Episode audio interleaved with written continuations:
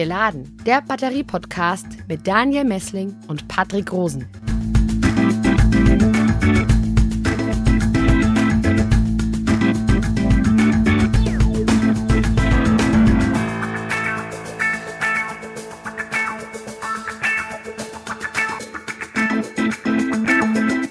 Hallo und herzlich willkommen zu einer neuen Geladen-Folge unseres Podcasts über Batterieforschung. Grüß dich, Daniel. Hallo, Patrick.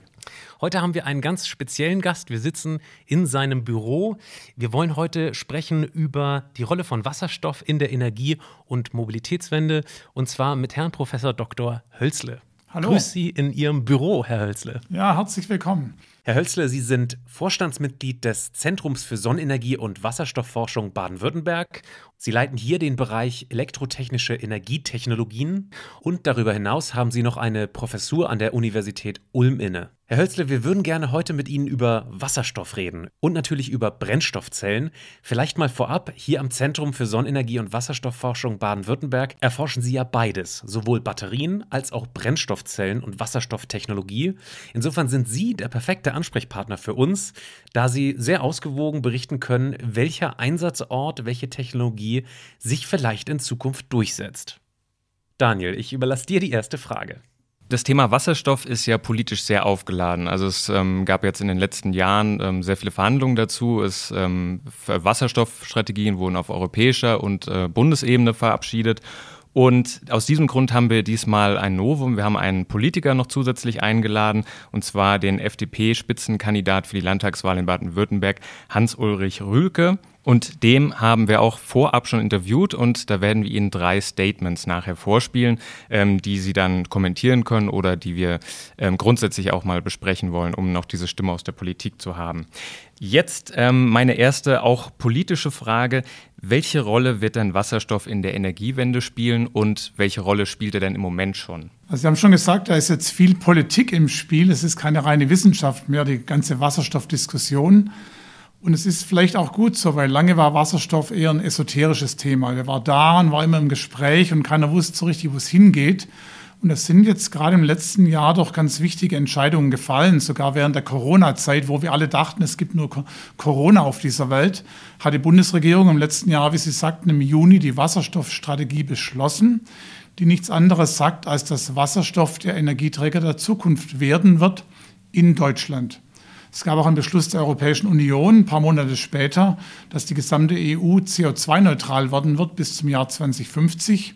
Zwischendrin hat die Bundesregierung noch beschlossen, aus der Verstromung von Kohle auszusteigen. Wenn Sie das alles mal zusammennehmen, dann sind das richtungsweisende Entscheidungen in einer Dimension, wie ich sie persönlich nie erlebt habe. Kernenergie obendrauf wird in zwei Jahren Historie sein in Deutschland. Und wir bewegen uns ganz massiv in den Bereich der erneuerbaren Energieerzeugung.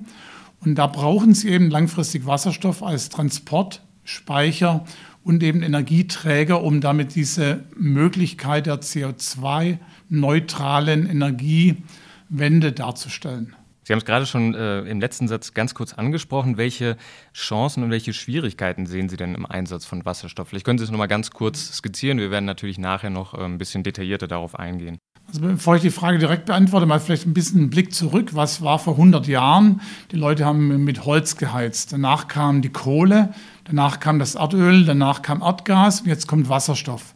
Wenn Sie es chemisch betrachten, ist es ein Gang von reinem Kohlenstoff, was auch im CO2 natürlich massiv drinsteckt, weg zu einem Energieträger, der gar keinen Kohlenstoff mehr enthält. Also es ist alles eigentlich eine logische Abfolge von Energieträgern und Wasserstoff ist jetzt einfach die einzige Möglichkeit, ohne Kohlenstoff Energie zu transportieren. Also das ist schon mal ganz wichtig. Von der Chemie her gesehen, von der Physik her gesehen gibt es da keine Alternativen. Es gibt eine zweite, das ist der elektrische Strom, wo ich Energie transportieren kann. Aber wenn ich das chemisch machen möchte, gibt es nur den Wasserstoff. So, deshalb sind wir schon mal da. Das ist die richtige Richtung. Wo sind die Probleme? Gibt es jede Menge. Es ist, sonst wäre alles schon gelöst. Wasserstoff wäre schon da. Sind die Probleme unlösbar? Sicherlich nicht. Wann werden sie gelöst werden? Ich würde mal sagen, in den nächsten 25 Jahren einfach mal den Blick nochmal zurück. Der Übergang von einem Energieträger zum anderen braucht eine Generation. Und das müssen wir uns einfach auch klar werden. Wir reden hier nicht über einen Wechsel über Nacht, wir reden über eine Entwicklung, wo wir Technologien weiterentwickeln müssen, wo wir in Infrastruktur investieren müssen, um dann so im Zeithorizont 25 Jahre vielleicht eine auf Wasserstoff basierende Energieinfrastruktur auch wirklich zu haben. Jetzt leiten Sie seit letztem Jahr ähm, als Vorstandsmitglied äh, das Zentrum für Sonnenenergie und Wasserstoffforschung. Sie selbst haben eine Zeit äh, in der äh, Chemieindustrie gearbeitet. Ähm, wie kann denn Wasserstoff äh, in der Industrie eingesetzt werden oder was sind da die Vorstellungen eigentlich von Wasserstoff als Energieträger, als Antriebsart von Anlagen? Also die chemische Industrie und die petrochemische Industrie sind die größten Verbraucher von Wasserstoff heute. Wenn Sie heute in Deutschland mal schauen, Raffinerien, chemische Industrie sind große Verbraucher an Wasserstoff. Aber der Wasserstoff wird nicht zum Verheizen eingesetzt, sprich um, um Wärme zu erzeugen oder Strom, sondern ist ein Rohstoff, um chemische Moleküle zu machen oder in der Raffinerie eben Erdöl abzugraden zu hochwertigen Kraftstoffen wie Benzin und Diesel. Also der Wasserstoff ist wirklich ein Building Block in neuen Molekülen. Dort wird Wasserstoff in wirklich sehr, sehr großen Stile auch erzeugt, um anschließend eben für diese Einsatzzwecke auch verwendet zu werden. Die Erzeugung des Wasserstoffs heute beruht fast ausschließlich auf Erdöl oder Erdgas, bis noch auf Kohle und auf keinen Fall auf Basis von Wasserelektrolyse. Aber wie gesagt, es ist eine andere Schiene. Es ist die Nutzung des Wasserstoffs, um daraus Wertprodukte zu machen, die dann weiter verkauft werden zu können. Also stellen Sie mal so vor, Wasserstoff kann transportiert werden wie Erdgas. Also nicht eins zu eins im Erdgasnetz, aber Sie brauchen ein Pipeline-Netz. Wir haben heute in Deutschland 350.000 Kilometer Erdgas-Pipelines im Boden liegen. Die gehen ja quasi bis zu jedem Haushalt. 350.000 Kilometer. Ja? Dort können Sie auch Wasserstoff transportieren und können ihn dann in jedem Haushalt in der Brennstoffzelle in einem Brenner einfach verheizen, Wärme erzeugen. Heute wird Erdgas zu, Erd, zu Erdgaskraftwerken transportiert und dort verstromt. So können Sie später Wasserstoff transportieren und verstromen. Also Wasserstoff können Sie somit in die Fläche bringen. Und das ist quasi der große Unterschied zu heute. Heute wird Wasserstoff dort gemacht, wo er auch sofort verbraucht wird. Also die chemische Industrie produziert Wasserstoff in ihren Standorten und verbraucht ihn sofort. Die Raffinerien produzieren Wasserstoff in ihren Raffineriestandorten und verbrauchen ihn sofort. Wasserstoff wird heute nicht transportiert. Und das ist, glaube ich, die größte Aufgabe, die wir uns jetzt vor uns sehen, viel, viel mehr Wasserstoff zu erzeugen und diesen Wasserstoff dann dorthin zu transportieren, wo er verbraucht wird. Das kann dann sein an der Tankstelle, wo Sie ein Brennstoffzellenfahrzeug betanken. Das kann sein in Ihrem eigenen Keller zu Hause, wo Sie eine kleine Brennstoffzelle haben und Strom und Wärme zu erzeugen oder auch weiterhin in der chemischen Industrie oder auch im Zementwerk, wo heute eben Erdgas verfeuert wird und später vielleicht dann doch Wasserstoff eben verfeuert werden soll. Jetzt ist, äh, steht in der Wasserstoffstrategie der Bundesregierung ganz oft, dass ähm, nur grüner Wasserstoff im Prinzip die Zukunft ist. Da werden dann noch verschiedene andere Farben genannt. Können Sie das ähm, bitte mal erklären, äh, diese, diese Farbenlehre des Wasserstoffs sozusagen? Ja, ist eine ganz spannende Geschichte. Früher war Wasserstoff immer blau, weil er vom Wasser herkommt, eigentlich gedacht. Heute ist er nicht mehr ganz so. Heute ist er eher grün geworden, weil grün eben so die Farbe der, der, der Zukunft ist. Auch die Deutsche Bahn lackiert ja ihre ICE-Züge nun von rot nach grün, um zu zeigen, sie haben noch grünen Strom. Also alles, was grün ist, ist gut. Von daher ist grüner Wasserstoff gut. Und grüner Wasserstoff ist quasi Wasserstoff, der ausschließlich über Wasserelektrolyse erzeugt wird, sprich aus Wasser wird Wasserstoff gemacht mittels elektrischer Energie. Das ist relativ klar definiert. Was wir heute haben, den Wasserstoff in Raffinerien, in der Chemie, der auf Basis von Erdöl oder auf Basis von Erdgas gemacht wird, ist der sogenannte graue Wasserstoff, weil dabei große Mengen CO2 anfallen. Das sind wirklich sehr große Mengen und CO2 ist eher so verbunden in der Optik mit qualmenden Kaminen, also mit schwarzem Rauch, deshalb die graue Farbgebung. Es gibt noch zwei Zwischentöne, blau und türkis. Blau ist, glaube ich, relativ wichtig, weil blauer Wasserstoff ist eigentlich grauer Wasserstoff, was die Erzeugung betrifft. Jedoch wird das CO2, das dabei mit entsteht, abgetrennt und dann im Idealfall unter Tage im Boden reingedrückt und gespeichert.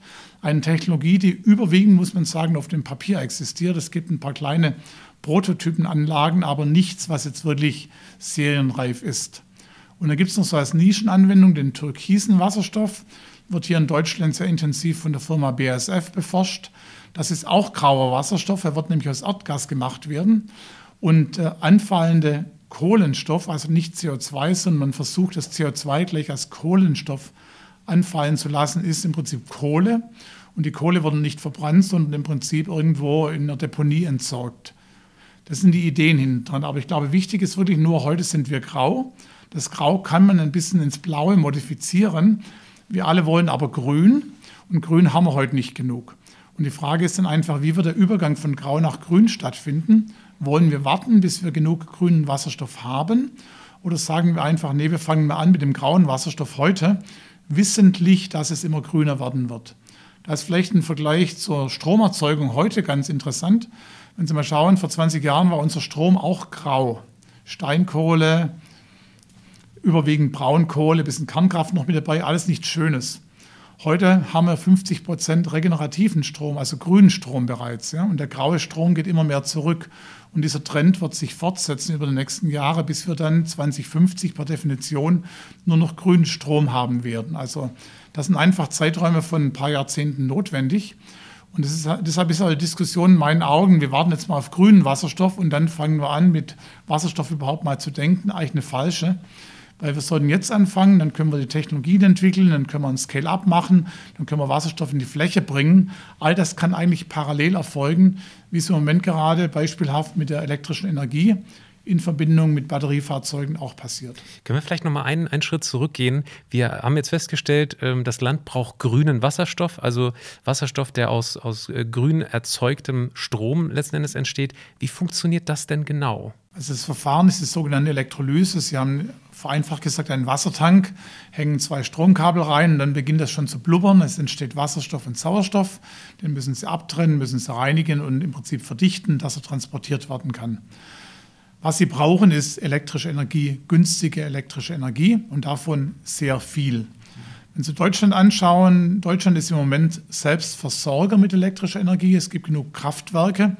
Das kann sich in der Zukunft schon ändern, wenn wir alle Kohlekraftwerke abgestellt haben. Wenn wir alle Kernkraftwerke abgestellt haben, dann müssen wir diese fehlende Energie bereits kompensieren durch mehr Windenergie und mehr Photovoltaik. Wenn wir jetzt noch den gesamten Autoverkehr auf Batterien umstellen, brauchen wir noch mehr elektrische Energie. Und wenn wir dann noch die Gebäudeheizung zum Beispiel mit Wasserstoff betreiben wollen, die chemische Industrie versorgen wollen, dann brauchen wir so viel elektrische Energie, dass wir die definitiv in Deutschland alleine nicht mehr erzeugen werden können. Und genau zu diesem Thema haben wir ein Statement von Herrn Dr. Rülke in unserem Gespräch eingefangen. Das spiele ich Ihnen jetzt mal vor. Der spricht nämlich auch von Strom- und Wasserstoffimporten.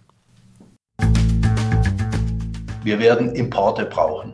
Und wenn diese Importe klimaneutral sein sollen, dann brauchen wir Wasserstoff, grünen Wasserstoff, der etwa in der Wüste erzeugt wird durch äh, Solartechnik, der in Skandinavien erzeugt wird durch Wasserkraft, der durch Windkraft dort erzeugt wird, wo wirklich viel Wind weht, nämlich äh, im Bereich von Meeren und müssen diese erneuerbaren Energien in grünen Wasserstoff umwandeln und den dann nach Baden-Württemberg transportieren. Das wird teuer, weil wir eine entsprechende Infrastruktur brauchen, weil wir entsprechende Leitungen brauchen. Aber es ist nach meiner Überzeugung der einzige Weg, um wirklich wirtschaftlichen Wohlstand auch in der Zukunft mit Klimaschutz zu verbinden. Zu sagen, wir bauen jetzt mal in Baden-Württemberg so viel Windräder, dass wir am Ende genügend erneuerbare Energien in Baden-Württemberg haben, um unsere gesamte Fahrzeugflotte äh, zu laden oder äh, auch unsere Industrie voranzubringen, sage ich Ihnen voraus, das wird nicht funktionieren. Herr Hölzle, würden Sie dem beistimmen? Im Wesentlichen ja. Das war alles nicht falsch. Was gesagt wurde, es ist wirklich so, Baden-Württemberg wird sich nicht selbst versorgen können. Wir benötigen Wasserstoff. Wasserstoff benötigt günstigen Strom. Wo haben wir günstigen Strom? Wenn wir an Photovoltaik denken, dort, wo die Sonne viel scheint. Das ist der Mittlere Osten, das kann aber auch bereits Süditalien sein. Vielleicht muss man zuerst mal innerhalb der EU denken, Südspanien, Süditalien. Das sind ja durchaus Regionen, die durchaus ein bisschen wirtschaftliche Stimulation auch benötigen könnten. Wenn Sie Richtung Wind denken, ist es Nordsee, hoch bis nach Norwegen, ist aber auch zum Beispiel die Ukraine. Es sind riesige Landflächen, wo wirklich viel Wind installiert werden kann. Und es gibt zum Beispiel gerade in Richtung Ukraine, Osteuropa auch schon ein ganz funktionierendes Pipeline-System, wo im Moment Erdgas transportiert wird und vielleicht zukünftig Wasserstoff. Das wäre mein Gedanke gewesen, wenn er jetzt schon spricht von, ähm, von Wüsten, wo dann Photovoltaikanlagen stehen. Ähm, was ist denn einfacher zu transportieren? Wasserstoff oder letzten Endes Elektrizität durch Leitungen, die man beispielsweise durch, durchs Mittelmeer legen könnte? Was liegt da näher? Also Elektrizität zu transportieren ist eben, das Problem ist der elektrische Widerstand, den sie immer haben. Und da haben sie gewisse Limitierungen, was den Transport über lange Strecken betrifft. Deshalb wird Elektrizität bevorzugt immer dort erzeugt, wo sie auch verbraucht wird. Deshalb hat jede, jede deutsche Großstadt ihr eigenes Kohlekraftwerk eigentlich mit drinstehen, Ulm inklusive, um dort eben zu erzeugen, wo es benötigt wird. Sie können Wasserstoff über unendliche Strecken transportieren, über Pipelines, so wie Erdgas. Wenn Sie heute schauen, das deutsche Erdgas kommt zu 30 Prozent aus Sibirien, das sind 6000 Kilometer, kein Problem. Pipelines einmal gelegt, können Sie permanent transportieren. Erdöl kommt aus dem Mittleren Osten über einen Tanker, das sind 20.000 Kilometer, auch kein Problem. So können Sie Wasserstoff über große Strecken transportieren, aber eben nicht die elektrische Energie. Strom aus Saudi-Arabien nach Europa zu bringen, sie hätten so hohe Verluste, dass sich das Ganze wirtschaftlich nicht rechnen würde. Mhm. Jetzt gibt es Kritiker, die sagen, man müsste diesen Wasserstoff bei Erzeugung pressen und den sozusagen über aufwendige Häfenanlagen sozusagen in den äh, ins Schiff bringen und dasselbe Spiel nochmal bei Ankunft und dann irgendwie überführen in eine Gasleitung in Italien. Als Beispiel, ähm, sind Sie sich da so sicher? Ist das wirklich äh, in der Forschung ganz klar, dass dieser Transport von Wasserstoff sozusagen als Gas einfacher ist als eine Leitung Unterseekabel? Ist eigentlich akzeptiert. Es wird heute auch schon gemacht. Also es gibt Länder wie, wie Korea, Japan, die werden komplett über Flüssiggas versorgt. Das ist verflüssigtes Erdgas. Die hängen nicht an Pipelines wie Deutschland, sondern bekommen ihren gesamten Bedarf an Erdgas über Schiffe angeliefert. Da gibt es die Verdampfungsterminals, es gibt die Verflüssigungsterminals, heute schon alles etabliert für Erdgas. Da kann man also auch Technologien übernehmen für Wasserstoff. Und wie gesagt, die, wenn Sie jetzt einmal an Strom denken, die Sonne scheint tagsüber, auch in Saudi-Arabien und eben nicht nachts. Das heißt, Sie hätten nachts gar keinen Strom, der ankommt, sondern nur tagsüber. Also auch das Tag-Nacht-Gefälle müssen Sie irgendwie puffern. Und da ist eben Wasserstoff auch eine sehr elegante Lösung, weil Sie haben ein gespeichertes Energievolumen, das Sie dann abrufen können, wenn Sie es benötigen, so wie es heute im Erdgas gemacht wird. Also ich weiß nicht, ob Sie wissen, Erdgas in Deutschland es gibt große Erdgasspeicher in Deutschland und im Prinzip werden diese Speicher zehn Monate lang gefüllt mit Erdgas, um im Winter in zwei Monaten geleert zu werden. Also das ist nichts, was ständig fließt, reinfließt und verbraucht wird. Auch dort haben sie schon im Prinzip einen Faktor von fünf Diskrepanz zwischen was wirklich benötigt wird und was angeliefert wird. Und diesen Faktor aufzufüllen, können sie mit Strom nicht machen. Strom wird immer erzeugt und verbraucht gleichzeitig. Sie brauchen ein Puffer-Speichermedium zwischendrin. Diese Funktion wird der Wasserstoff übernehmen. Und wenn immer Sie puffern, speichern, verlieren Sie Effizienz. Da kommen Sie gar nicht drum herum, wie Sie sagten, durch Verdichten des Wasserstoffs, durch Wiederverdampfen, durch Transport. Das lässt sich nicht vermeiden, aber Sie müssen eben Energie konstant bereitstellen.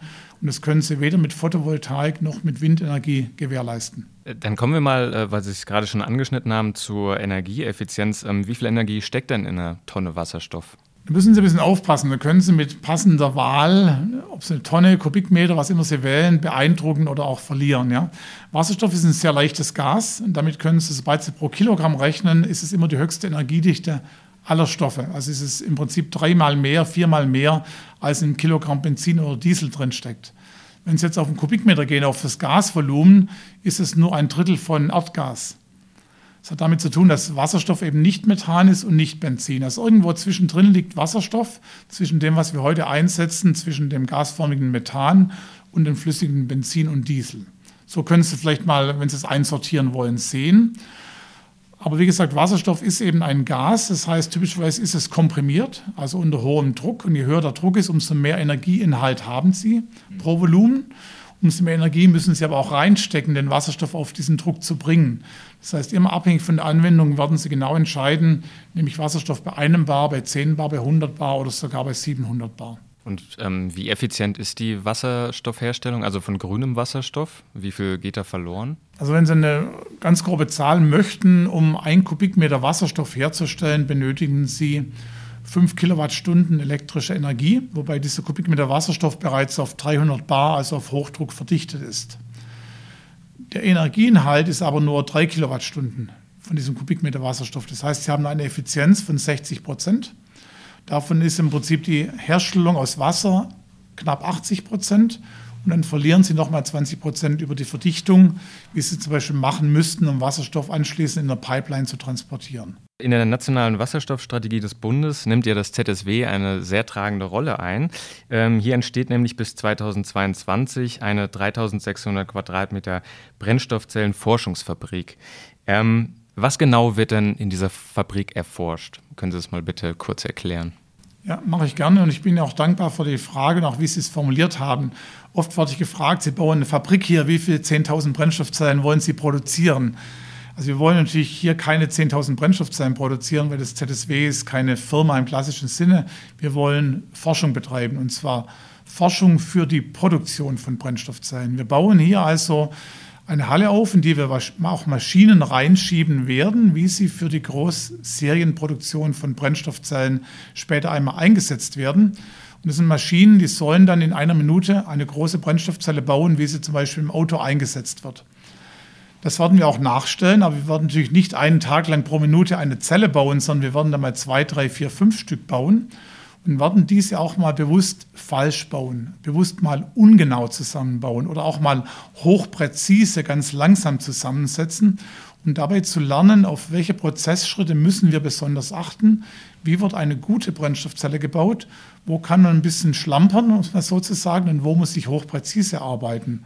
Wo muss ich zum Beispiel in einer sauberen Umgebung arbeiten, staubfrei? Wo kann ich in normaler Luft arbeiten? Wo muss ich in trockener Atmosphäre arbeiten?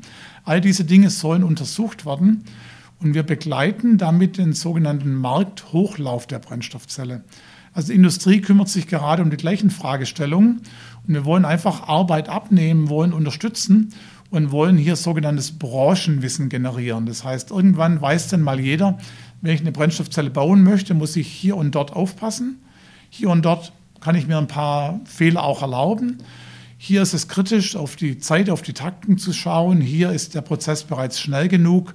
All dieses Wissen wollen wir hier aufbauen. Und zwar zusammen mit Partnern aus der Industrie. Ist ganz wichtig. Also wir nehmen die Leute ins Boot, die Erfahrung haben mit Brennstoffzellen. Wir nehmen die Leute mit, die Produktionsmaschinen bauen.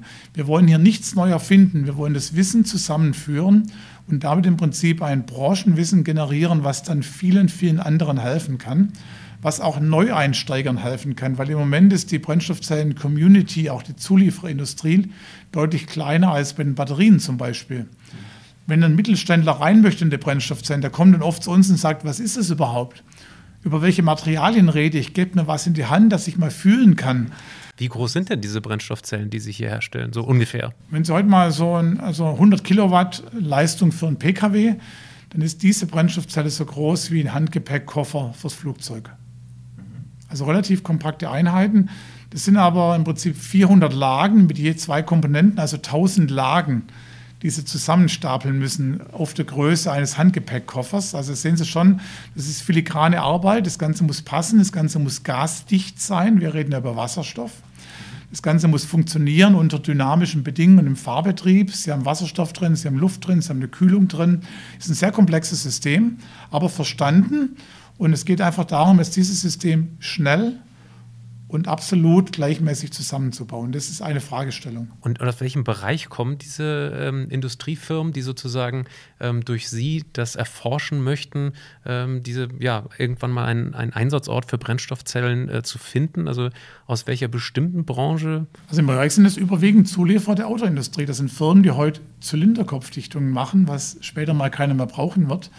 Das sind Firmen, die heute Maschinen bauen, um äh, Motoren zu fräsen und solche Dinge machen, die später auch keiner mehr brauchen wird. Also da wird sehr viel wegbrechen, was im Prinzip klassischer Maschinenbau ist, angefangen von den Maschinen bis hin zu Komponenten. Aber es sind Technologien, die für die Brennstoffzelle auch benötigt werden. Und dazu kommt bei der Brennstoffzelle auch noch ein chemischer Anteil. Es gibt Komponenten, die sind chemisch, also auch chemische Industrie, die sich überlegt, da reinzugehen. Das sind quasi aktivierte Folien, das sind Dichtungen, die benötigt werden. Also der Mix aus Metallverarbeitung und Chemie ist eigentlich der eigentliche Charme sowohl der Batterie als auch der Brennstoffzelle. Und diese beiden Industrien hatten in der Vergangenheit nicht immer, nicht immer eng miteinander kommuniziert. Die chemische Industrie hat ein Granulat gemacht, das dann irgendwie später mal Eingang gefunden hat, eine Komponente im Auto. Aber das Ganze muss jetzt sehr viel enger verzahnt werden. Und auch da können wir, glaube ich, Hilfestellung geben in HiFab. Hm. Jetzt kennt sich nicht jeder in Elektrochemie aus. Ähm, können Sie vielleicht noch mal ganz kurz ähm, darstellen, wie so eine Brennstoffzelle eigentlich funktioniert? Ich glaube, das ist noch mal ganz toll für unsere Hörer einfach abzurufen, wie das Ganze aufgebaut ist und wie es am Ende funktioniert. Also wenn Sie mal von der Batterie herkommen, die Batterie speichert elektrische Energie, das ist wirklich in der Batterie drin. Ja? die Batterie ist eine geschlossene Einheit, Pluspol, Minuspol. Sie können über den Ladeprozess Energie reindrücken und beim Entladen wieder rausziehen. Die Brennstoffzelle an sich speichert keine Energie, sondern sie wandelt chemische Rohstoffe in elektrischen Strom um. Also im Prinzip ist das ähnlich wie ein Kohlekraftwerk. Sie fahren vorne Kohle rein und bekommen hinten Strom raus. In der Brennstoffzelle fahren sie keine Kohle rein, sondern sie fahren Wasserstoff rein und organisieren quasi eine, ich sage es mal salopp, geregelte Verbrennung des Wasserstoffs zusammen mit Luft, die sie auch in die Brennstoffzelle reinfahren, mhm. zu Wasser. Und diese geregelte Verbrennung heißt, Sie müssen tunlichst vermeiden, dass Wasserstoff und Sauerstoff sich mischen. Weil wenn das passiert und ein Funke dazukommt, haben Sie die berühmte Knallgasexplosion. Und das Mischen vermeiden Sie, indem Sie Wasserstoff und Sauerstoff über eine dünne Membranfolie trennen. Die ist beidseitig mit dem Katalysator besetzt. Die Membran ist teilweise durchlässig und so schaffen Sie es, dass Wasserstoff und Sauerstoff zwar ineinander in Kontakt kommen, aber wohl dosiert, wohl geordnet und sie über ein paar Kniffe es noch schaffen, die Reaktion so zu führen, dass sie gleichzeitig Strom abziehen können. So kann man das, glaube ich, ganz gut beschreiben. Und wie gesagt, die Kunst ist eben, das wirklich so zu schaffen, dass sie eine intensive Reaktion haben, also relativ viel Strom erzeugen können, ohne dass ihnen die Reaktion in Anführungsstrichen durchgeht und es zu einer Explosion kommt. Mhm. Gibt es denn auch andere Unternehmen fernab der Automobilindustrie, die jetzt an solch einer Technologie, an Brennstoffzellen interessiert sind? Ja, also Sie, Sie können heute Brennstoffzellen kaufen für, für Hausenergie. Die Firma Fissmann bietet es an mit dem Brennstoffzellensystem der Firma Panasonic innen drin. Funktioniert eigentlich tadellos. Das heißt, Sie nehmen Erdgas zu Hause, wandeln es zuerst in Wasserstoff um. Das passiert alles in diesem System, das sehen Sie gar nicht. Der Wasserstoff geht in eine Brennstoffzelle und Sie haben mit einer Effizienz etwa von 40 Prozent erzeugen Sie eigenen Strom. Gleichzeitig hat die Brennstoffzelle immer eine gewisse Abwärme, die anfällt, in der Größenordnung 60 bis 70 Grad. Das ist ideal von Haus zu heizen. Ist im Auto auch ideal, wenn Sie ein Brennstoffzellenfahrzeug sich vorstellen, dann würden Sie diese Abwärme nutzen, um auch den Innenraum im Winter zum Beispiel zu temperieren. Jetzt würde ich gerne ähm, auf den Bereich Mobilität kommen. Ähm, da das ZSW ja sowohl Batterieforschung als auch diese Forschung an Brennstoffzellen und Wasserstoff äh, betreibt, ist das für Sie jetzt ähm, ein leichtes, sowas zu beantworten. Da draußen fragen sich ja im Moment sehr viele Leute im Bereich der Individualmobilität, welches Auto beispielsweise macht im Moment das Rennen? Ist das das Wasserstoffauto oder sind das batterieelektrisch betriebene Autos? Jetzt ist es leider so, dass ähm, nicht einmal 1000 Wasserstofffahrzeuge auf deutschen Straßen unterwegs sind. Ist da in ferner oder naher Zukunft mit einem Durchbruch zu rechnen? Und die Frage ist, was wir unter Durchbruch verstehen. Im Moment sehen wir einen Durchbruch der Batteriefahrzeuge, muss man ganz klar sagen, ist auch, geht völlig in Ordnung. Und warum passiert das, muss man sich fragen. Was steckt hinten dran? Ist es jetzt, weil die Fahrzeuge einfach gut geworden sind, weil sie billig geworden sind? Ja, teilweise. Aber primär ist das Ganze getrieben durch extrem scharfe Vorgaben der Europäischen Union an die Kraftfahrzeughersteller bezüglich der CO2-Emissionen ihrer Neufahrzeugflotte. Also wenn die Neufahrzeugflotte zu viel 2 emittiert, dann blühen den deutschen Herstellern wie in der Daimler, BMW, Volkswagen, Porsche Strafzahlungen in Höhe von mehreren hundert Millionen Euro pro Jahr. Das ist der gesetzliche Rahmen. Das heißt, es muss eine Lösung her. Und die Lösung muss eben jetzt her. Und das Einzige, was jetzt wirklich verfügbar ist in großen Stückzahlen, sind Batteriefahrzeuge. Das Schöne ist, die Batteriefahrzeuge können Sie zu Hause laden in der Steckdose. Es gibt immer mehr Schnelllademöglichkeiten. Also da ist auch eine Infrastruktur entstanden in den letzten paar Jahren, die das Ganze eben mitträgt. Bei Wasserstoff hängt das Ganze ein bisschen hinten dran. Es gibt in Deutschland im Moment 100 Wasserstofftankstellen. Die sind auch alle betriebsbereit, können auch alle angefahren werden. Es gibt ein standardisiertes Betankungsprotokoll, aber es sind eben nur 100 Wasserstofftankstellen. Das ist weniger, als es in Deutschland Schnellladestationen gibt für Elektrofahrzeuge. Es gibt auch ein geringeres Angebot an Fahrzeugen, primär aus Korea und aus Japan kommend, von Hyundai und von Toyota. Es gibt im Moment kein deutsches Brennstoffzellenfahrzeug. Das sind die Fakten. Ja. Und damit ist relativ klar, dass die Batterie im Moment vorne dran ist. Sie, sie muss im Prinzip da sein, um einfach die gesetzlichen Vorgaben bezüglich CO2 zu erfüllen. Die Infrastruktur ist da, die Fahrzeugmodelle sind da. Und ich denke auch langfristig wird die Batterie im Pkw-Bereich dominieren. Es macht auch Sinn, weil sicherlich der Gesamtwirkungsgrad Stromerzeugung in Richtung Batterie rein in Fahrbetrieb höher sein wird als bei Wasserstoff in einer Brennstoffzelle. Mhm. Gibt es denn aus Ihrer Sicht auch Vorteile eines Wasserstofffahrzeugs gegenüber eines batteriebetriebenen? Im Moment ist es die Reichweite. Also wir haben hier ein Hyundai Brennstoffzellenfahrzeug in Betrieb. Damit fahren Sie 600 Kilometer ohne Probleme. Das macht im Moment kein Batteriefahrzeug. Also ich selbst fahre ein Elektrofahrzeug, angegeben mit 430 Kilometer Reichweite. Ich habe noch nie mehr wie 320 Kilometer geschafft. Und wenn es kalt wird, sind es auch mal 240. Also muss man einfach mal sich nüchtern die Karten legen. Und die Batterie, man kann sicherlich ein Batteriefahrzeug bauen, das 600 Kilometer schafft. Dann haben sie eben eine riesige Batterie drin, die eine Tonne wiegt. Da kommen sie an Grenzen. Ich denke, es wird dann interessant für die Brennstoffzelle, wenn sie extrem große Reichweiten haben möchten. Da reden wir wirklich über realistisch 1000 Kilometer. Da wird es für die Batterie schwer werden. Da hat die Brennstoffzelle Vorteile. Und es ist vielleicht eher dann mal zukünftig zu sehen im, im Lkw-Bereich und nicht im Pkw-Bereich. Mhm.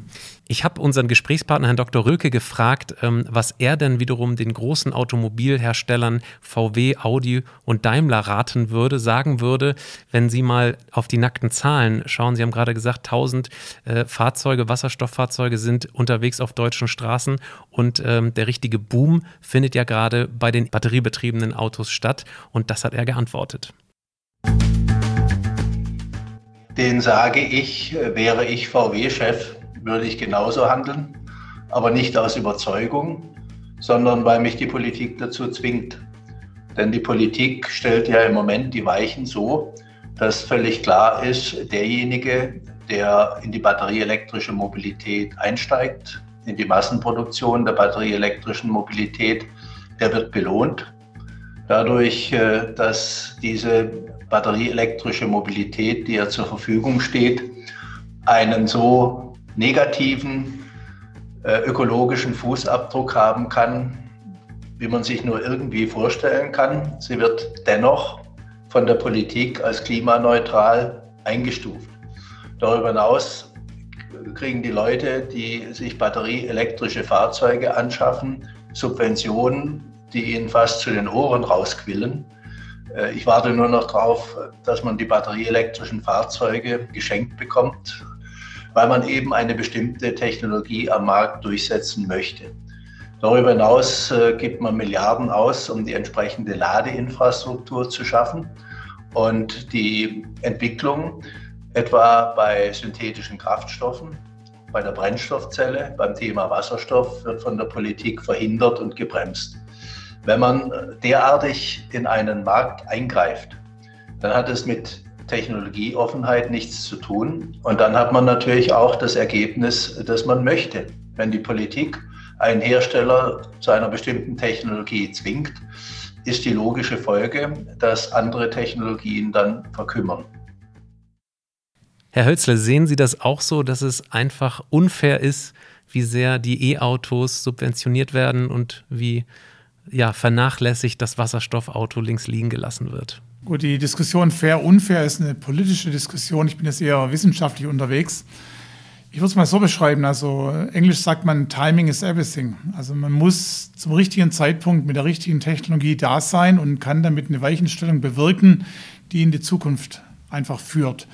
Und wenn wir schauen, was heute eben passiert, die potenziellen Strafzahlungen für CO2, es muss eine Lösung her, ganz schnell, die einzig verfügbare Lösung ist eben nun mal das Batteriefahrzeug, beginnen von den hybriden kleinen Batterien, immer größeren Batterien. Jeder hat eine Steckdose zu Hause. Es gibt Stromversorger, die bereit sind zu investieren in Ladesystem, Ladenetz. Das hat alles die Batterie extrem begünstigt im Moment. Aber wie gesagt, die Vorgabe war eine politische, nämlich eine ganz klare Limitierung, Reduktion der CO2-Ziele. Und die Politik hat den Automobilisten nicht vorgeschrieben, wie sie das zu tun haben. Das ist ganz wichtig. Also da gab es keine Vorschrift, ihr müsst jetzt Batterien bauen. Es gab nur die Vorschrift, ihr müsst euren CO2-Emissionen absenken. Und das Ganze in einem sehr straffen Zeitplan. Und da sind wir jetzt eben im Jahr 2021 an einem Punkt, wo die Automobilisten ihre Ziele erreicht haben, mit Hilfe der Batteriefahrzeuge. Die CO2-Emissionen müssen weiter runter. Das heißt, in den nächsten Jahren werden wir einen höheren Anteil an Batteriefahrzeugen sehen. Es gibt auch Firmen wie die Firma Tesla, die eben keine Historie hat im Verbrennermotor, die das ganz massiv noch mehr in die Richtung treiben wird sodass es für mich relativ klar ist, dass die Batterien weiterhin Marktanteil gewinnen werden. Wir haben heute schon über 30 Prozent der Neuzulassungen sind elektrisch oder teilweise elektrisch. Vor ein paar Jahren war das noch 5 Prozent, da geht es ganz stürmisch nach oben. Und die Brennstoffzelle wird mit Verzögerung kommen, meiner Meinung nach eher im Lkw-Bereich, wo es auch große Vorteile bietet. Und vielleicht von dort dann rückwärts sich einen Teil des Pkw-Bereichs auch sichern. All das wird man sehen wird davon abhängen, wie sich Batterie weiterentwickelt, wie schnell wir Wasserstoff bekommen werden und wie das Ganze sich als Puzzle zusammenfügt. Ist denn Ihr Eindruck auch, dass, ähm, wie Herr Röcke jetzt gerade gesagt hat, dass die Batterie an sich immer ein bisschen zu grün, ein bisschen zu nachhaltig dargestellt wird? Ich muss mich ein bisschen immer wundern, wenn man äh, zwischen Wasserstoff und äh, Batterietechnik ähm, sich argumentativ bewegt, dann guckt man immer gleich, wie der Ganze hergestellt oder wie der Energie hergestellt wird.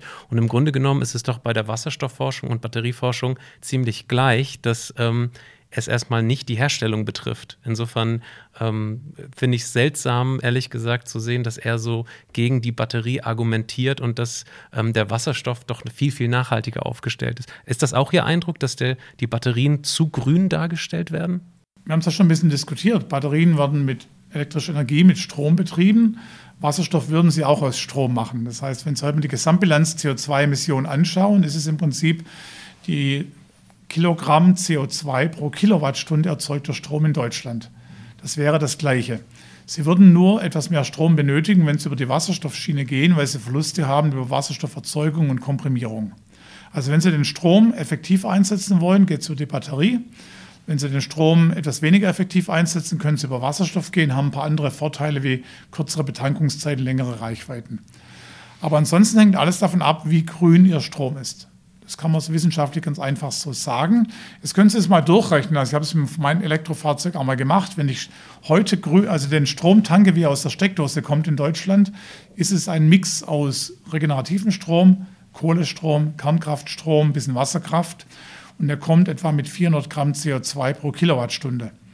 Dann weiß ich, was mein Auto Kilowattstunden pro 100 Kilometer verbraucht, kann ich meine Emissionen berechnen. Ein Liter Diesel macht 2,6 Kilogramm CO2, da kann ich auch meine Emissionen berechnen. Und Stand heute bin ich dann batteriemäßig schon günstiger unterwegs, was die Gesamt-CO2-Emissionen betrifft. Wäre das mit Wasserstoff auch. Also da ist nichts politisch irgendwie hingebogen. Es geht einfach um einen Entwicklungszustand einer Technologie. Und da ist die Batterie einfach eine Stufe weiter. Und es geht um die Gesetzgebung, die heute Lösungen fordert. Und dann sind sie genau da, wo wir heute sind, dass die Batterie eben Marktanteile gewinnt, während die Brennstoffzelle jetzt anfängt, sich auch stürmisch zu entwickeln, weil da auch klar ist, da wird ein Markt kommen, Wasserstoff wird da sein, das passt alles zusammen.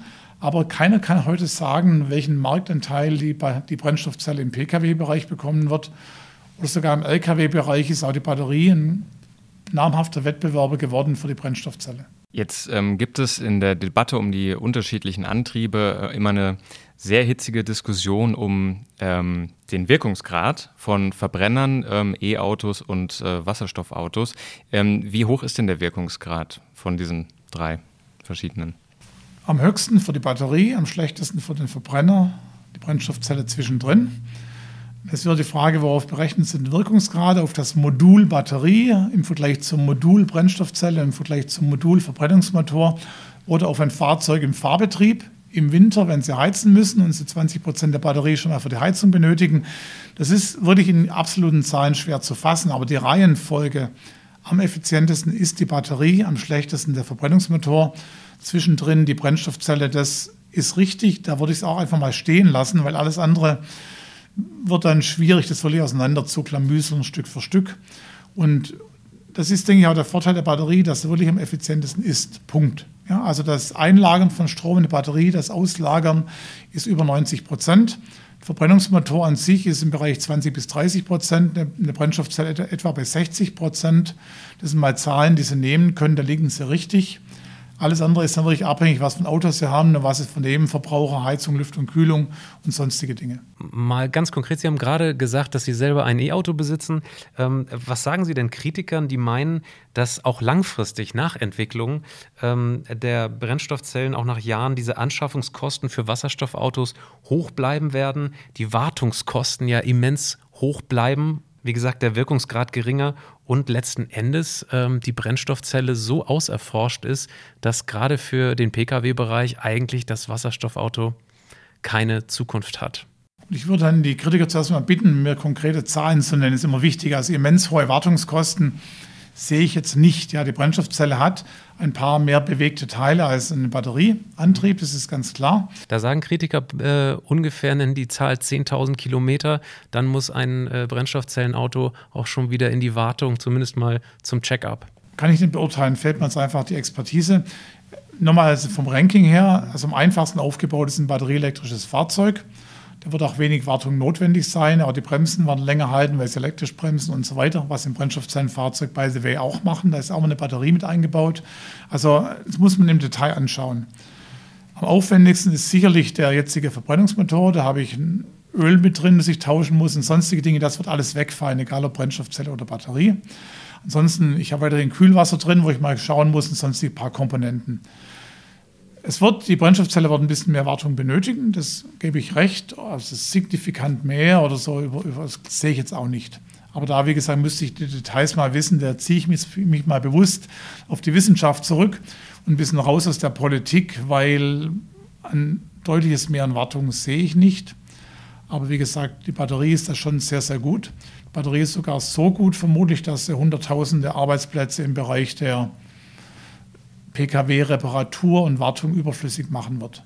Sie haben äh, zwischen den Zeilen von Herrn Dr. Rülke gehört, ähm, dass er auch die Nachhaltigkeit, zum Beispiel Rohstoffe ähm, der Lithium-Ionen-Batterie so ein bisschen ähm, kritisch sieht. Wie ist denn das eigentlich ähm, bei der Brennstoffzelle?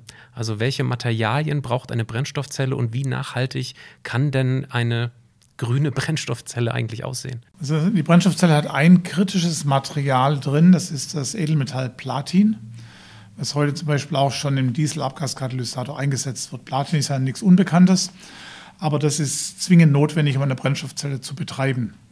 Es ist kein Lithium drin, es ist kein Kobalt drin, das fällt alles raus. Es ist wirklich reduziert auf ein Element Platin. Platin ist bekannt, es kommt aus wenigen Ländern der Welt, wird in Minen gefördert. Also ein Kubikmeter Minen Gestein enthält nur 2 Gramm Platin, relativ aufwendige Aufarbeitung. Ist ein bisschen vergleichbar zu Nickel und Kobalt, was in Batterien heute drin ist. Muss man sich die Karten legen, da gibt es genug Daten zur Ökoeffizienz.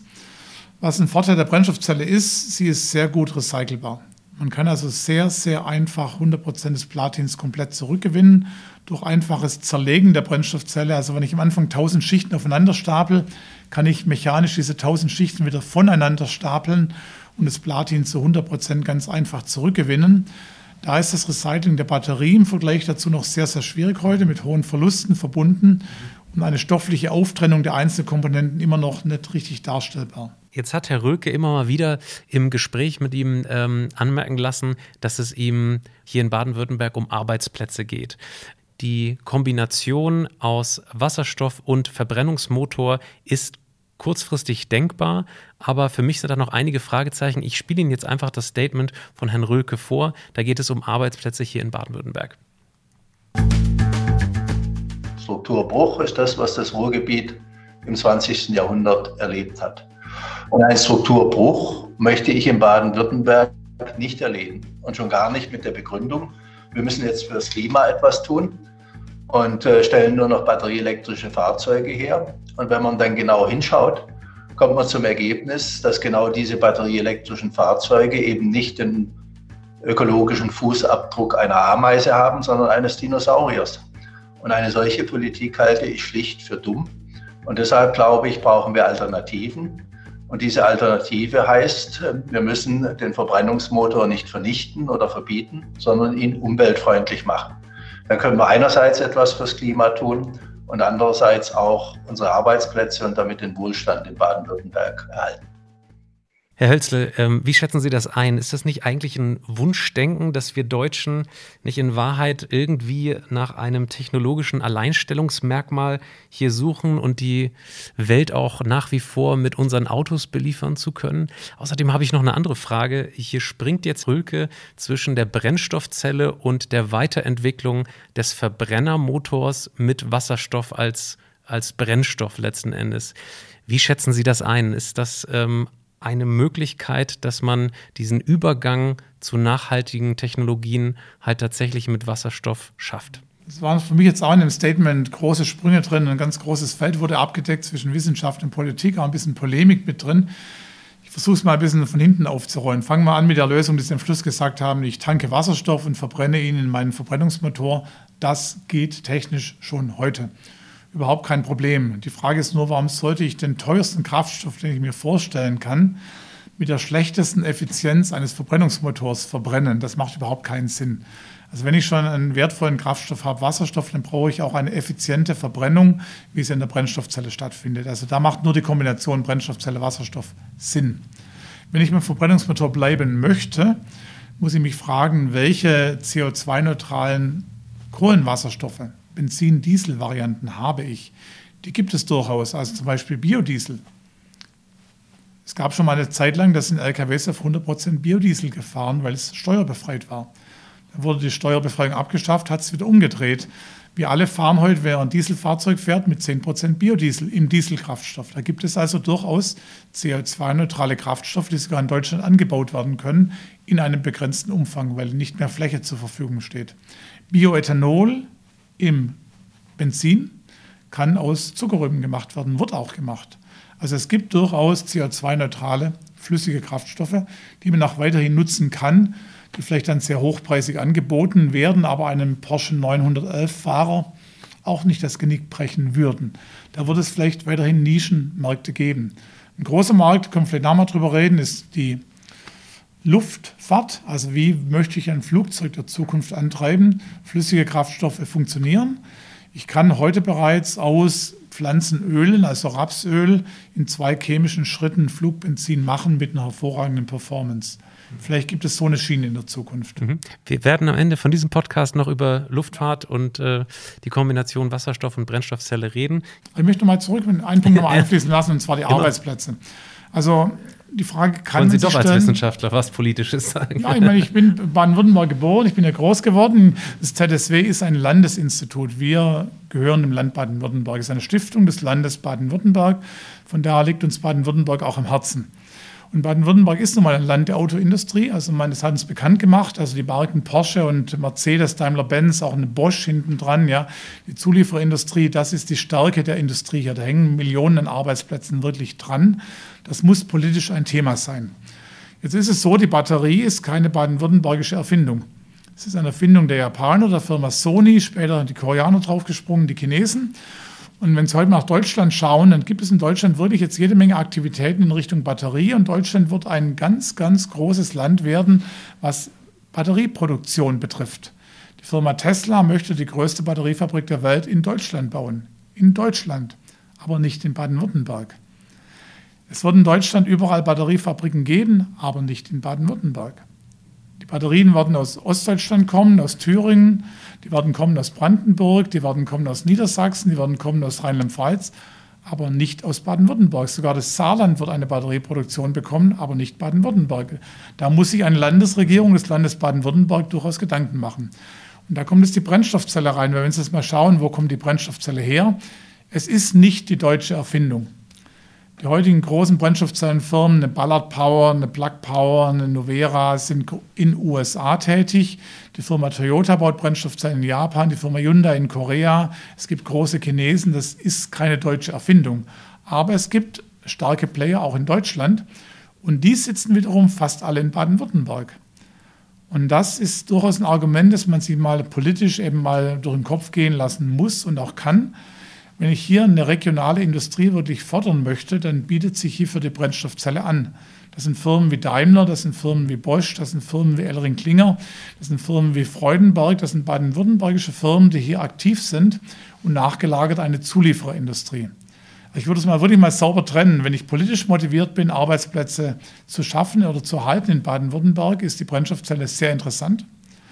Wenn ich es global denke, ist die Brennstoffzelle keine deutsche Erfindung, die die Deutschen jetzt borniert irgendwie in den Weltmarkt reindrücken wollen. Das haben sie ja jahrelang mit dem Dieselmotor versucht und haben es mhm. leider überhaupt nicht geschafft. Und da sind die Grenzen auch ein bisschen aufgezeigt worden. Mhm. Aber wie gesagt, da ist eine politische Dimension drin, gerade hier im Bundesland Baden-Württemberg. Mhm sowie auch im Prinzip die ganze Batterie innerhalb Deutschlands und weltweit sehr politisch eben auch motiviert und getrieben ist. Ich halte es trotzdem aber für ein bisschen ein Wunschdenken, dass man hier aus Baden-Württemberg sozusagen nicht nur den Strukturwandel dann in den Griff kriegen will, sondern sich eigentlich damit, nämlich mit der Weiterentwicklung des Verbrennermotors im Zweifelsfall gegen die gesamte weltweiten Entwicklung hin zu der Batterie sozusagen stemmt. Also das vermute ich dass das ein großes Unterfangen wäre. Aber in dem Forschungsbereich kann ich das schon sehen, warum das sinnvoll wäre. Aber deshalb nochmal die Frage, ähm, steht dahinter dann nicht eigentlich der Versuch, sozusagen hier aus Baden-Württemberg so eine Keimzelle zu kreieren, die dann sozusagen weltweit den, die Brennstoffzelle auf die Straße bringen will? Die Brennstoffzelle weltweit kommt im Moment aus, aus Japan, aus Korea, aus China. Punkt. Ja? Also mein, so wie die Batterie. Also die Frage ist, wenn die Brennstoffzelle kommen wird, dann wird sie Stand heute aus diesen drei Ländern kommen. Mhm. Mal wieder aus Asien. Es kann man sich politisch fragen, muss sich auch fragen, ist das okay? Oder versuche ich europäisch was dagegen zu bauen, unter der Annahme, dass die Brennstoffzelle kommt? Weil ich hätte hier die Möglichkeiten, die Firmen sind da, die Technologien sind da, man kann es hier machen. Bei den Batterien konnte man es gar nicht machen, weil man keine Ahnung hatte, wie eine Lithium-Ionen-Batterie funktioniert. Deshalb ist es auch nicht passiert. Bei den Brennstoffzellen kann man es machen, wenn man es möchte. Das ist eine politische Entscheidung. Ob das erfolgreich sein wird, weiß ich nicht. Sicherlich nicht zu 100 Prozent im Pkw-Bereich. Wir reden eher über Lkw-Bereich oder nachgelagert Schiff- und Luftfracht. Da wird die Brennstoffzelle sehr heiß diskutiert, zu Recht meiner Meinung nach. Von daher ist es eine politische Entscheidung, möchte ich das Ganze anschieben, möchte ich da ein Commitment reingeben. Es gibt im Moment auf europäischer Ebene gab es zwei große Programme, die sogenannten IPSAE-Programme oder wo man einfach mal zwei Milliarden in die Batterien jetzt geschoben hat und jetzt eine Milliarde in die Brennstoffzelle schieben wird auf europäischer Ebene. Das passiert. Und wie gesagt, damit versucht man ein bisschen zu kompensieren, die vielen Milliardenbeträge, die in Asien von den Regierungen jeweils in die Entwicklung dieser Technologien geschoben wurden. Also man ist da jetzt bereit, ein bisschen den Kampf aufzunehmen in Europa, weil man gesehen hat, in der Batterie hat man eben nichts getan. Und die Konsequenz ist jetzt, dass man Stand heute keine Batterietechnologie hat und jetzt eben nachhechelt und versucht, es eben krampfhaft nachzuziehen und aufzubauen. Dann diskutieren wir doch mal genau über diese Felder und zwar über den Schwerlastenbereich LKWs, Schifffahrt und Luftfahrt. Ich übergebe dir das Wort, Daniel. Genau, äh, kommen wir erstmal zum Lkw. Da waren Sie ja gerade deutlich optimistischer, dass sich das in der Masse ähm, auf kurz oder lang durchsetzen wird. Jetzt hat ähm, Anfang des Jahres der profitabelste Nutzfahrzeugehersteller Scania angekündigt, dass er ein bisschen umschwenkt in der Strategie, wieder ähm, weg von Wasserstoff, eher hin zu Batteriefahrzeugen. Ähm, allerdings gibt es auch ganz viele andere Hersteller, die das wiederum immer noch anders machen und tatsächlich mehr auf Wasserstoff setzen. Wie sieht es denn im Moment aus? Also wie nah an der Markteinführung sind die Wasserstoff-LKWs und äh, wie ist auch überhaupt Ihre Prognose da in dem Bereich? Und warum ist auch Scania umgeschwenkt? Vielleicht können Sie da nochmal kurz drauf eingehen. Also Scania, warum sie umgeschwenkt sind, weiß ich gar nicht. Es ist ein profitabler Hersteller, kein großer. Die beiden größten in Europa sind Daimler und Volvo. Die haben jetzt gerade ein Joint Venture gegründet mit über 600 Millionen, das dann fast 1000 Mitarbeiter bekommen soll, um Brennstoffzellenantriebe für LKWs zu entwickeln. Das sind die bisherigen Entwicklungen von Daimler, wo sich quasi Volvo eingekauft hat. Also da gibt es wirklich jetzt fast schon Wildwuchs an Möglichkeiten. Es gibt also Erdgas komprimiert, es gibt äh, Diesel weiterhin, es gibt Batterie, es gibt Brennstoffzellen. Vieles läuft da parallel und die Lkw-Hersteller verfolgen da ganz verschiedene Entwicklungsstränge, weil sie eben auch ein Portfolio an LKWs haben, die reichen vom Auslieferungs-LKW Delivery Truck im Englischen, der mal 100 Kilometer am Tag fährt, bis hin eben zum LKW, der einfach 1000 Kilometer am Stück mal fahren muss. Und ich denke, da wird es auch verschiedene Lösungen geben, weil die Anforderungen so verschieden sind, dass es schwierig sein wird, es mit einer Technologie einfach zu erfüllen. Und da wiederum denke ich, wo eine Kombination aus großer Reichweite und kurzen Betankungszeiten eine Rolle spielt und auch große Lasten transportiert werden müssen, 40 Tonner, die durch Europa rollen, da denke ich, hat die Brennstoffzelle eine reelle Chance, weil sie eben Vorteile bietet, gerade was Reichweite und Betankungszeiten eben sind. Gibt es sowas weltweit schon, dass LKWs auf der Straße, also viele LKWs auf der Straße sind, die mit Wasserstoff es, betrieben es werden? Es gibt Noch? nicht viele im Moment, aber es werden mehr werden. Also die Schweiz wird zum Beispiel in den nächsten drei Jahren 1600 LKWs, Brennstoffzellen-LKWs kaufen. Einziger Anbieter im Moment ist mal wieder die Firma Hyundai aus Korea. Hyundai wird es liefern. Hyundai baut gerade, vergrößert gerade die Kapazitäten deutlich für die Brennstoffzellen-LKWs in Korea. Hyundai hat ein Brennstoffzellenwerk in China gebaut und eröffnet. Also tut sich schon was, aber die Zahlen sind deutlich kleiner als Batterie und Pkw im Moment. Aber im Bereich Brennstoffzellen-Lkw läuft eine große Entwicklungsschiene, auch hier in Ulm mit der Firma Magirus Iveco. Können Sie mal im Internet auch schauen, also unter YouTube gibt es schöne Videos. Also Nikola als amerikanischer Systemlieferant ist damit drin. Und LKWs, die hier in Ulm gebaut wurden und jetzt rübergeschifft würden nach USA, sind jetzt in Arizona im Testbetrieb. Und da gibt es schöne Bildchen aus mit durchdrehenden Reifen, weil sie da auch entsprechende Power haben, so über eine Brennstoffzelle. Natürlich sehr werbewirksam alles. Aber indirekt zeigen Ihnen die Bilder, da gibt es LKWs, die fahren, die tun ihren Job. Die werden jetzt im Feld geprüft auf Herz und Nieren, sodass es gerade hier in Ulm Magirus 2023 anfangen wird, solche LKWs auch wirklich auszuliefern. Was sind aber noch die größten Herausforderungen? Infrastruktur, Wasserstoff bereitzustellen, Erfahrung zu gewinnen, diese Dinge in Betrieb zu bekommen. Ich glaube, es ist einfach jetzt dieser Übergang von Entwicklung auf der Testbench im Labor in ein reales System.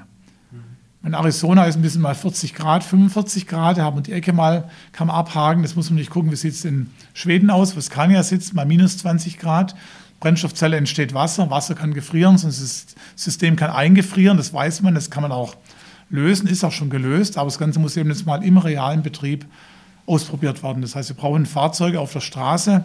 Die Schweizer mit ihren 1600 LKWs von Hyundai werden da auch natürlich im ganz realen Betrieb, Berg rauf, Berg runter, eben mal einfach Daten liefern, wie sowas machbar ist und ob sowas wirklich durchträgt. Ein Einsatzbereich, wo die Größe und das Gewicht von Brennstoffzellen ja wahrscheinlich weniger eine Rolle spielen würde, ist ja die Schifffahrt. Ähm, warum ist das da noch nicht massenhaft im Einsatz? Weil die Schifffahrt heute, also wenn wir ein normales Schiff nehmen, was verbrennen die? Die Abfälle der Raffinerie. Also die Kraftstoffe, die verheizt werden im Schiff, ist es die billigste Kohlenwasserstoffquelle, die es gibt. Quasi ein Abfalltank der Raffinerie wird im Schiff entsorgt und dort verbrannt. Und haben die Schiffe heute einen zweiten Tank mit sauberem Kraftstoff, wenn sie in den Hafen einfahren, dass diese schwarze Rußwolke nicht da ist. Ja. Also Schifffahrt ist eine Katastrophe, was Emissionen betrifft. Es gibt eine Ausnahme, zum Beispiel Schiffe, die flüssig Erdgas transportieren die verwenden das Erdgas natürlich auch als Kraftstoff. Das geht alles schon, ist alles machbar, ist kein Druck da gewesen. Die Weltmeere gehören niemandem, niemand kontrolliert. Von daher wird dort das verbrannt, was am günstigsten ist. Aber wie gesagt, der Druck steigt und Brennstoffzellen können eben sehr hoch skaliert werden. Batterien auch, aber mit Batterien haben sie riesige Tonnagen an Gewicht, die sie rumschleppen müssen. Und da ist die Brennstoffzelle von Vorteil. Je größer das System wird, je mehr Kilowattstunden sie benötigen, je mehr Kilowatt im Antrieb, umso günstiger wird es für die Brennstoffzelle, weil sie da einfach dann gewichtsmäßig sehr viel leichter rauskommen als in Batteriesystem. Mhm. Und dieser Übergang wird irgendwo im Schwerlastverkehr stattfinden, in Richtung Schiffe, vielleicht auch in Richtung Flugzeuge, was wir mal getrennt diskutieren können.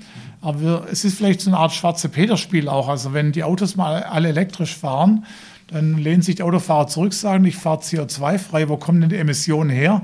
Ah, das sind die LKWs dann sind die LKWs unter Druck. Und da gibt es bereits jetzt auch erste gesetzliche Vorgaben, die CO2-Emissionen zu senken.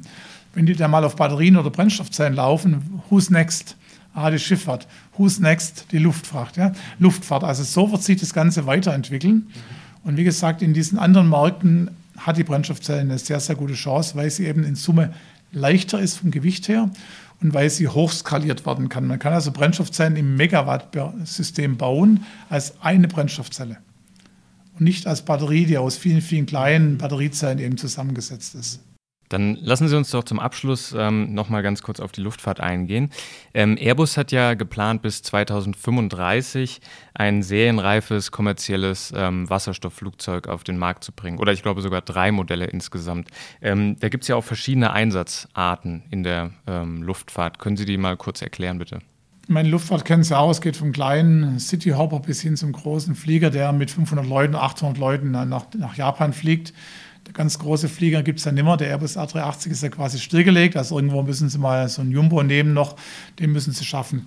Was ist der Vorteil von der Brennstoffzelle im Flugzeug? Also Punkt 1 ist, Sie können ein bisschen entkoppeln. Ja? Also Sie können dann irgendwo Ihren Strom im Flugzeug machen und im Prinzip irgendwo anders verbrauchen. Also an der Flugzeugturbine ist dann nur der Elektromotor noch da, der vielleicht sogar eher einen Propeller antreiben wird. Und die Stromerzeugung findet hinten irgendwo im Flugzeug statt. Und die Wasserstofftanks können sie auch verteilen. Sie sind ein bisschen flexibler. Punkt zwei ist, Fliegen ist immer Gewicht. Punkt. Also das ganze, die ganze Kraft, die ein Flugzeug aufbringen muss, ist quasi im Flugbetrieb den Absturz zu verhindern, sprich das Flugzeug oben zu halten. Gewicht spielt eine riesen Rolle und da kommt eben der große Vorteil des Wasserstoffs. Es ist das chemische Element mit der geringsten Molmasse, mit dem leichtesten Gewicht.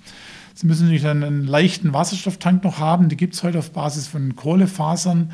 Und dann können Sie mit einer guten Brennstoffzelle im Bereich heute schon Flugzeuge bauen, die auch fliegen.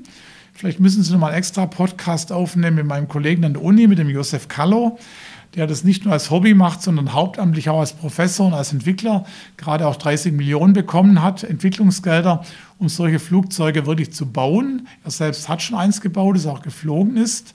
Also wir reden hier auch über Prototypen, die abgehoben sind. Damit ist es keine abgehobene Technologie mehr, sondern schon eine reale Technologie. Und da geht es eben darum, das Ganze weiterzuentwickeln. Das Schöne ist erneut, sie fliegen emissionsfrei. Und wie gesagt, wenn Sie sich selbst mal die Karten legen, im Internet mal schauen, wo jeder seine eigenen CO2-Emissionen, wo die herkommen, sobald Sie einmal eine Urlaubsreise nach, nach Bali machen, wird zurück, so viel können Sie gar nicht einsparen über einen gelben Sack, über weniger Fahren, über Heizen, dann ist Ihr CO2-Footprint ruiniert auf Jahre hinaus. Also da ist, denke ich, auch ein ganz großer Markt, weil die Leute wollen weiter fliegen. Sie werden auch bereit sein, ein paar Euro mehr dafür zu bezahlen, wenn sie grün fliegen. Und da werden Lösungen einfach her müssen. Es gibt zwei Lösungen, wie gesagt, denke ich. Die Konkurrenz sind wirklich grüne Kraftstoffe, also Biodiesel aus Raps, der chemisch ein bisschen umgewandelt wird, geht mit hoher Effizienz, würde weiterhin Kerosin liefern, das quasi dann auch wirklich grün ist. Es gibt Projekte jetzt zum Beispiel auch im Bereich der Zementindustrie, die Firma Schwenk hier in Ulm, wird es eine große Pilotanlage betreiben am einen ihrer Zementwerke, wo das CO2 aus dem Kamin quasi rausgefiltert wird mit Elektrolysewasserstoff in Richtung Kerosin umgewandelt wird. Also das, denke ich, sind die zwei Schienen, wo sich eine Firma Airbus intensiv beschäftigt damit und auch Boeing. Aber wie gesagt, die klassische Schiene mit Kerosin ist eigentlich gelöst. Da weiß man, wie es geht. Das sind die Turbinen von heute, da muss man nichts mehr machen. Und wo eben nochmal geschaut wird, ist im Prinzip die Schiene Wasserstoff-Brennstoffzelle. Was beim Flugzeug nicht funktionieren wird, zumindest bei großen Flugzeugen, sind Batterien. Auch in der Zukunft nicht. Die Batterien sind zu schwer, werden zu schwer bleiben und der Energieinhalt ist zu gering. Mhm. Wie funktioniert denn das, wenn ich beispielsweise bei einem Inlandsflug, ein relativ kurzer Flug jetzt äh, ähm, mit einer Brennstoffzelle vielleicht in 15 Jahren buche?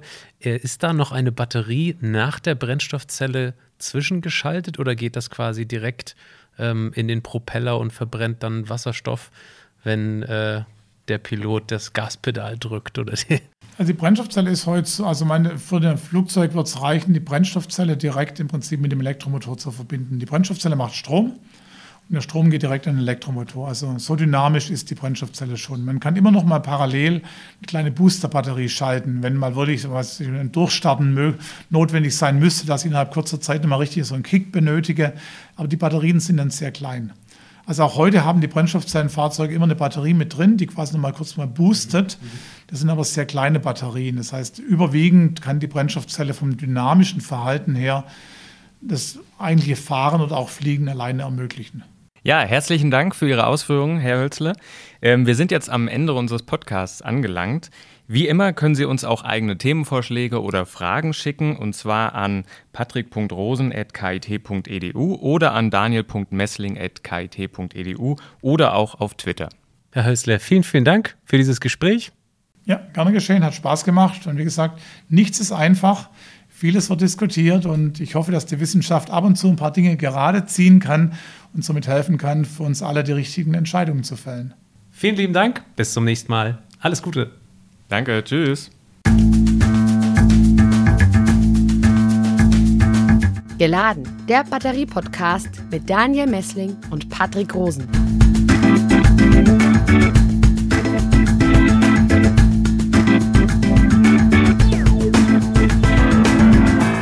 Podcast wurde produziert vom Center for Electrochemical Energy Storage Ulm und Karlsruhe, kurz Celeste, einer Forschungsplattform des Karlsruher Instituts für Technologie, der Universität Ulm und des Zentrums für Sonnenenergie und Wasserstoffforschung Baden-Württemberg.